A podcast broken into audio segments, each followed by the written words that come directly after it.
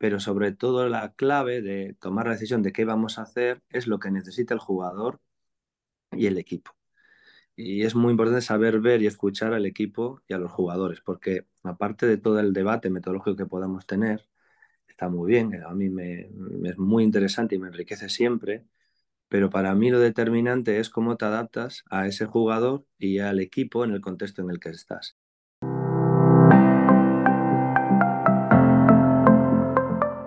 Hola compañeros, compañeras. Me satisface daros la bienvenida al podcast Camino al Entrenamiento. Soy Marta Martínez, aunque en este espacio puedes conocerme bajo el nombre de Coach Martínez. Sport Coach es el promotor de este ilusionante proyecto, que va a contar con grandes entrenadores y profesionales vinculados al mundo del baloncesto. Juntos impulsaremos un contenido de calidad con nuevos capítulos los días 1 y 20 de cada mes, a los que podréis acceder en las plataformas de Spotify, Apple Podcasts e iVoox.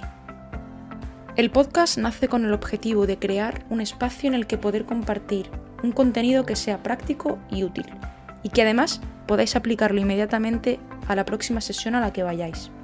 Además, si estáis suscritos a la newsletter de Sport Coach o sois alumnos, recibiréis un resumen muy práctico y visual de cada capítulo. Metodología en la construcción de un sistema ofensivo. Entender que el oficio del entrenador tiene fecha de caducidad en la mayoría de los casos. Y un poco de filosofía estoica. Todo eso y más de la mano de Diego Campo. Mucho aprendizaje encapsulado en 25 minutos. Que lo disfrutéis. Hola Diego, bienvenido a Camino al Entrenamiento. Muchas gracias por prestarte a participar en el podcast. Es todo un orgullo contar con un profesional como tú. Hola, muchas gracias por la invitación y es un placer estar con vosotros. Una extensa carrera en el mundo de los banquillos, tanto en tu papel de ayudante en Girona, Cajasol Sevilla, como en la figura de entrenador principal, que has desempeñado tanto en la primera categoría, con clubes como UCAM Murcia o Juventud, como en la LEP. Y sin mencionar tu posición como seleccionador de República Checa. Bueno, Diego, además de todo esto, todo apunta a que este año vuelves a repetir un playoff de ascenso, ¿no? Bueno, veremos, porque esto nunca se sabe. Nuestro objetivo principal es obtener la salvación, que más o menos le hemos estimado en 14 victorias, y ahora mismo nos quedan dos. Y cuando lo consigamos, eh, si es así, pues mm, estudiaremos, no solo yo, sino el equipo entero, cuál es el siguiente objetivo. Pero ahora mismo debemos estar centrados solo en, en la salvación porque somos un recién ascendido. El otro día hablaba con el gran Chechu Mulero y él me decía que uno de los requisitos para ser un buen entrenador debía de ser el orden y la metodología. En definitiva, ser una persona metódica.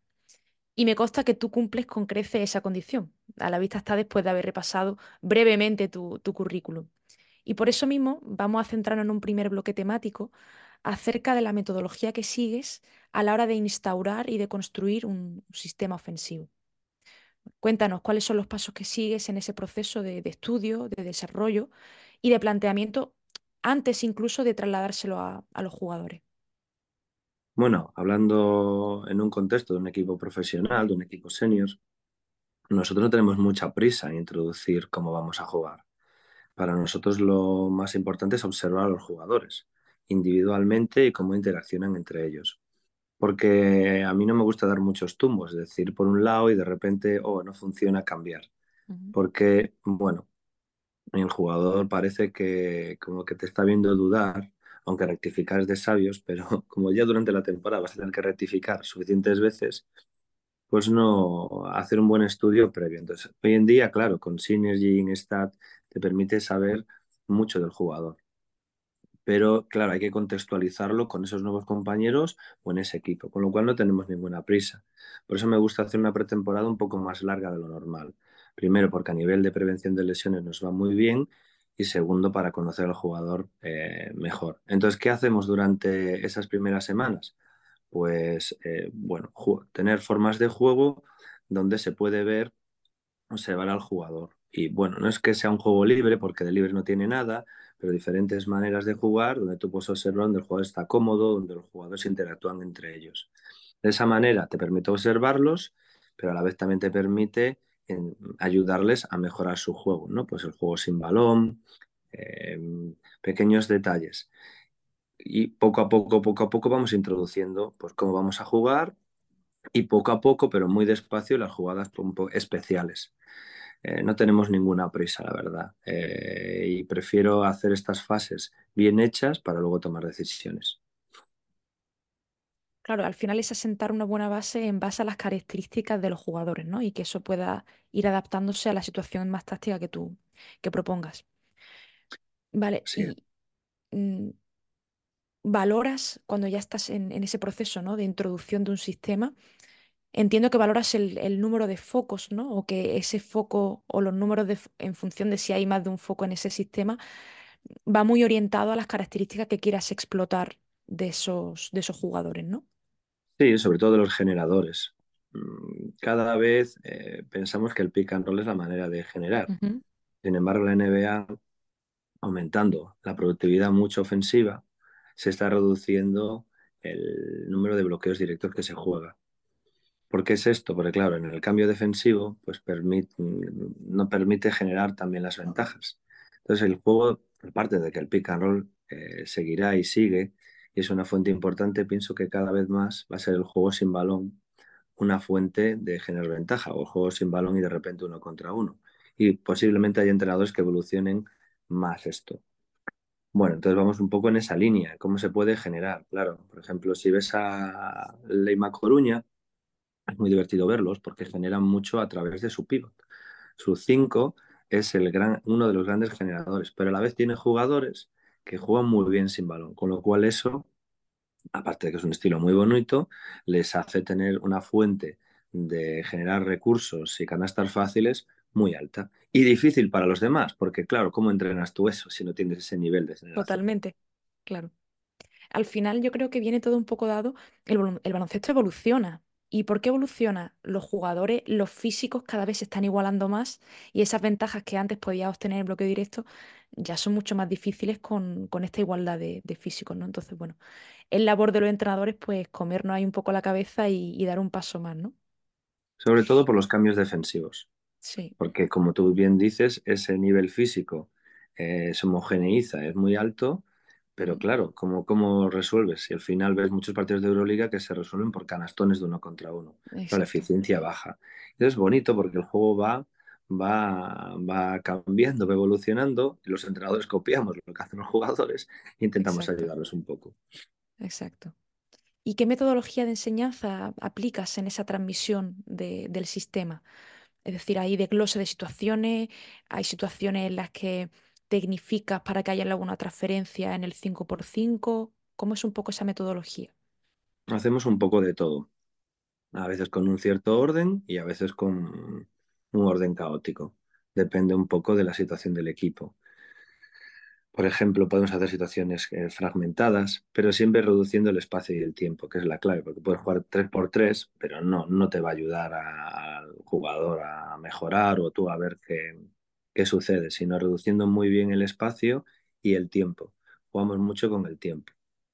Es- pero hacemos de todo, hacemos 5 contra cero, eh, bastante, ¿por qué? Pero no, no con el objetivo de aprender, o sea, no de aprender algo, sino que mis jugadores yo creo que necesitan repasar, ¿no? Cuando llega un examen, es Ujú, importante el repaso. Y el repaso nos da confianza. Entonces, bueno, eh, es importante también transmitir el gusto, porque esa repetición pues puede ser que no sirva para nada, pero esa repetición usada en, eh, bien y con una buena motivación intrínseca del jugador te puede ayudar, sobre todo para repasar, ya te digo. Mm, Pero repasamos cosas el mismo día del partido, porque sé eh, lo que creo que sabemos lo que necesitan los jugadores. Luego también 5 contra 5 con diferentes defensas, 5 contra 5 con diferentes defensas, donde el ataque no sabe qué va a suceder, que es como en el partido, porque muchas veces jugar 5 contra 5 contra tu defensa. Entonces no te estás entrenando con lo que va a ser la realidad y a veces sufres ahí un autoengaño. Bueno, hacemos un poco de todo, pero sobre todo la clave de tomar la decisión de qué vamos a hacer es lo que necesita el jugador y el equipo. Y es muy importante saber ver y escuchar al equipo y a los jugadores, porque aparte de todo el debate metodológico que podamos tener, está muy bien, a mí me es muy interesante y me enriquece siempre, pero para mí lo determinante es cómo te adaptas a ese jugador y al equipo en el contexto en el que estás. Y para eso debemos afinar mucho el oído, para, y, la vista para saber lo que el jugador necesita. Totalmente. Al final es individualizar el entrenamiento en la medida de, lo posible, ¿no? Dentro de lo colectivo y individualizarlo. Y mm, entiendo entonces que dentro de la dinámica ¿no? de, entrenamiento que tendréis, eh, hablamos de un equipo profesional, no solamente están las sesiones colectivas, sino que también hay sesiones individuales. En esas sesiones de tecnificación, más orientada, entiendo, ya me dirás tú ¿eh? si me equivoco, a los roles por posición, intentáis introducir ese trabajo más analítico tal vez, o incluso también cognitivo, para que luego haya esa transferencia. Sí, porque todo debe encajar, la estrategia, la táctica, la técnica táctica individual, entonces es más fácil para ellos la comprensión. Nosotros no hacemos sesiones extras, pues venir una mañana, ni cosas así muy raras, o venir otro día. Lo que hacemos es trabajar antes del entrenamiento. Pues cada semana los jugadores tienen su menú y tienen que venir, pues se me toca 20 minutos o 30 minutos, intentando optimizar el tiempo lo mayor posible.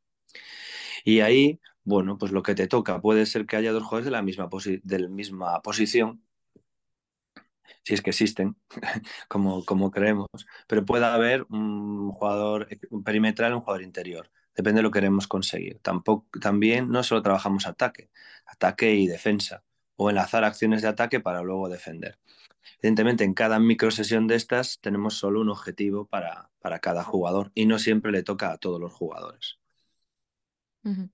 Y, ya por cerrar ¿no? este bloque de metodología, si tuviéramos que hacer una receta muy práctica para los entrenadores y las entrenadoras que nos escuchan, ¿cómo sería, evidentemente teniendo en cuenta el contexto de que hay que escuchar al, jugador y que hay que adaptarnos a las necesidades que, ellos demanden? Pero a grosso modo, y haciendo una receta, digamos, universal, ¿cuáles deberían de ser las pautas o el proceso metodológico de enseñanza en la construcción de un sistema?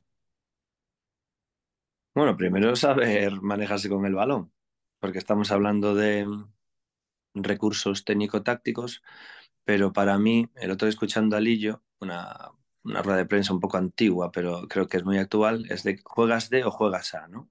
Parece sensacional. Cada vez los jugadores, pues en esa exigencia que, que demandan los físicos, el espacio, el tiempo, eh, necesitan tener para mí dominar ya no solo el dribbling, ¿no? sino sobre todo es muy importante la percepción espaciotemporal y pasar el balón. O sea, evidentemente meter es la clave de todo. Pero teniendo en cuenta que si no metes, eh, pues si no sabes finalizar de diferentes maneras, no, eres fiable en un tiro de, con los dos pies quietos. Vale, es determinante, pero para mí cada vez va a ser más importante cómo te mueves sin el balón, dónde vas y cómo pasas el balón.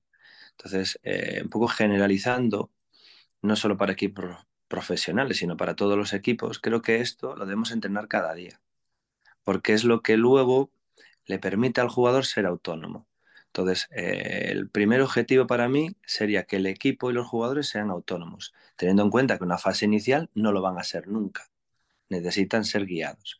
Pero que ese para mí es nuestro, mi objetivo principal, es que en un momento determinado, mm, cuanto más rápido mejor en, mi posición, pues que sea un equipo y unos jugadores autónomos. Y para eso, eh, jugar sin balón y saber pasarse el balón es muy, muy importante, porque también hay un componente cognitivo y emocional importante, que es pues ser generoso, eh, que no ser altruista, hay otras mm, líneas transversales que son muy importantes para poder entender este concepto. O sea, tú puedes entrenar mucho y muy bien el pase, pero si un jugador no entiende que se juega en equipo, que hay que eh, compartir el balón, que hay que compartir la pista, eh, que, puede, que muchas acciones eh, no acaban bien y que tienes que gestionar esa frustración, pues es muy difícil conseguir esto. Con lo cual, ese sería mi primer objetivo con esas líneas transversales que hay que trabajar.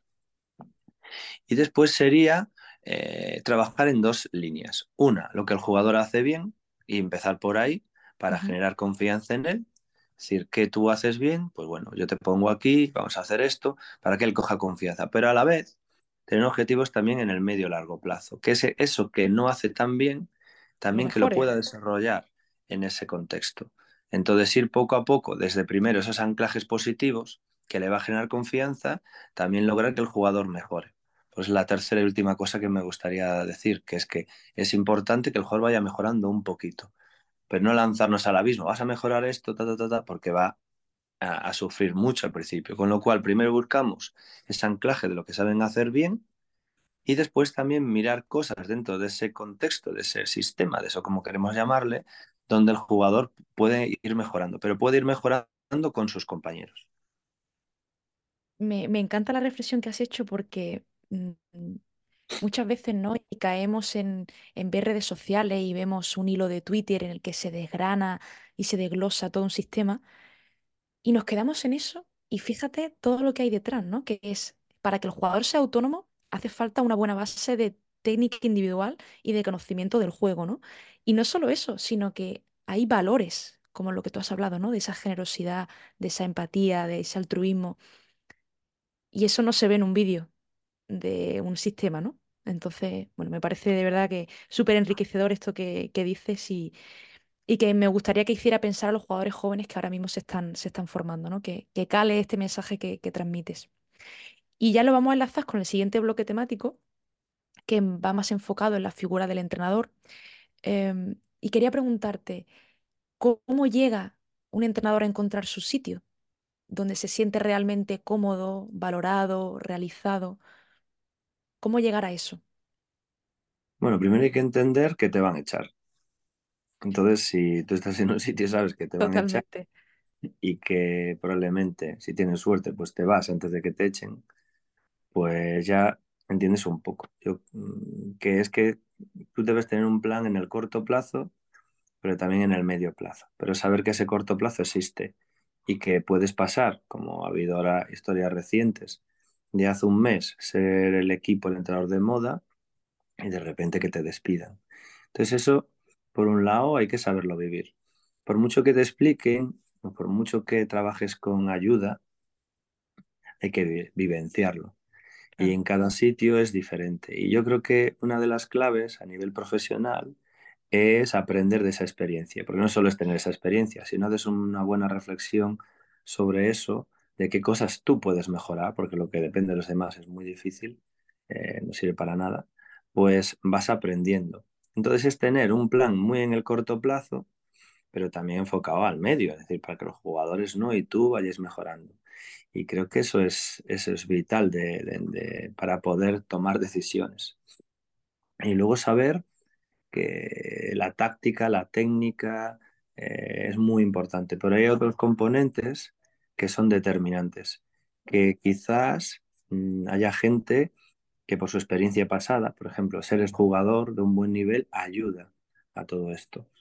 Mm, pero a nosotros, bueno, que entrenábamos cadetes juniors, que hemos sido jugadores, pues nos es mucho más difícil, porque, bueno, ganas la experiencia esa siendo ayudante, pero luego tienes que meterte ahí y también vuelves a, a aprender, con lo cual esas cosas que no son baloncesto, también hay que aprenderlas, hay que dominarlas y las debes eh, aprender pues preguntando mucho, viendo entrenamientos, pero también vivenciándolas sabiendo que te vas a equivocar para ir aprendiendo. Entonces, ser entrenador es tan amplio que necesitas tener una capacidad reflexiva muy grande, también una capacidad comunicativa para preguntar y aprender muy grande y entender que es una carrera donde, bueno, siempre estás en el candelero y donde, nunca mejor dicho, eso de ahora soy muy bueno, ahora soy muy malo, pues hay que evitarlo. Entonces, este trabajo también emocional de irte regulando es clave para poder, sobre todo para mí, estoy obsesionado con tener eh, una vida mental sana porque es uh -huh. difícil, ¿no? Y tú solo pues te intoxicas y te preocupas y no tienes equilibrio. Entonces debemos, entendiendo todo esto, cómo funciona, trabajar mucho para que tener una vida sana dentro de la, de, del estrés que tenemos. Y eso es un poco lo que yo he aprendido a base de, de golpes. ¿Y cómo haces, cómo haces eso, no? ¿Cómo desvelan un poco tus trucos para mantener esa vida sana, equilibrada, serena. Bueno, Sabiendo que, que la vida del entrenador es, es, tan incierta, ¿no? Sí, es y con tantos vaivenes, sí. Pero es que nosotros hace dos semanas estábamos en un buen momento, ¿no? Y Dida Cuevas se va porque tiene una gran oferta de Zaragoza.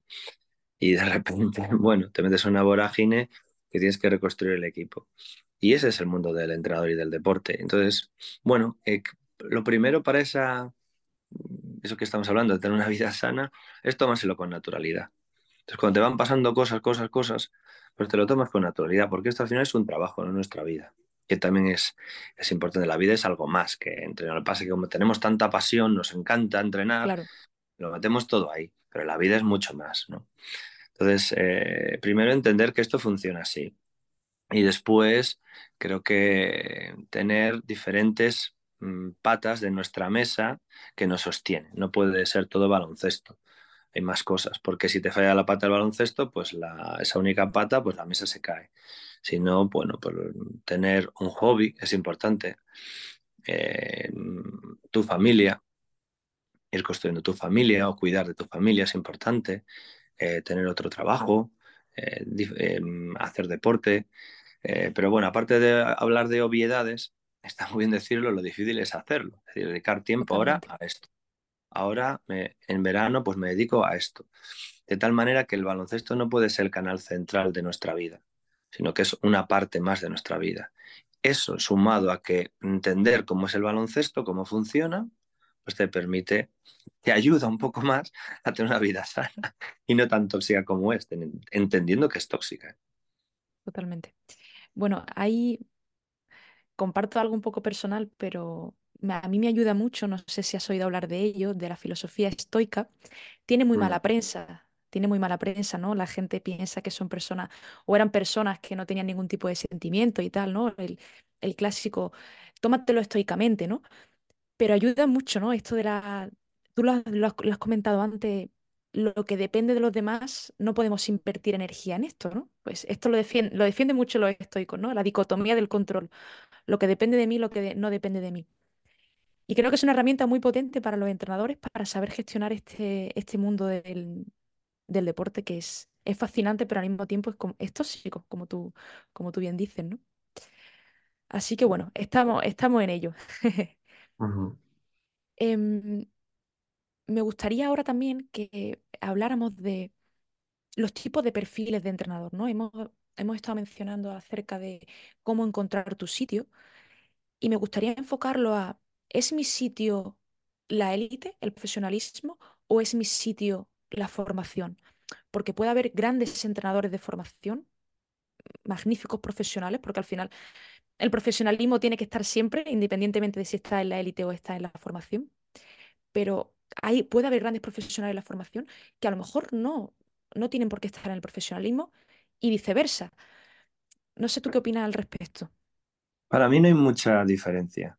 Es decir, mm, porque cuando formas, eh, que tú eres un formador, estoy en minibásquet y va a haber unos padres que quieren que ganes el partido y influyen en los hijos, con lo cual siempre estamos en la misma. Y cuando eres, te, estás queriendo rendir con un equipo, pues te dicen, es que este jugador no mejora o este joven no mejora.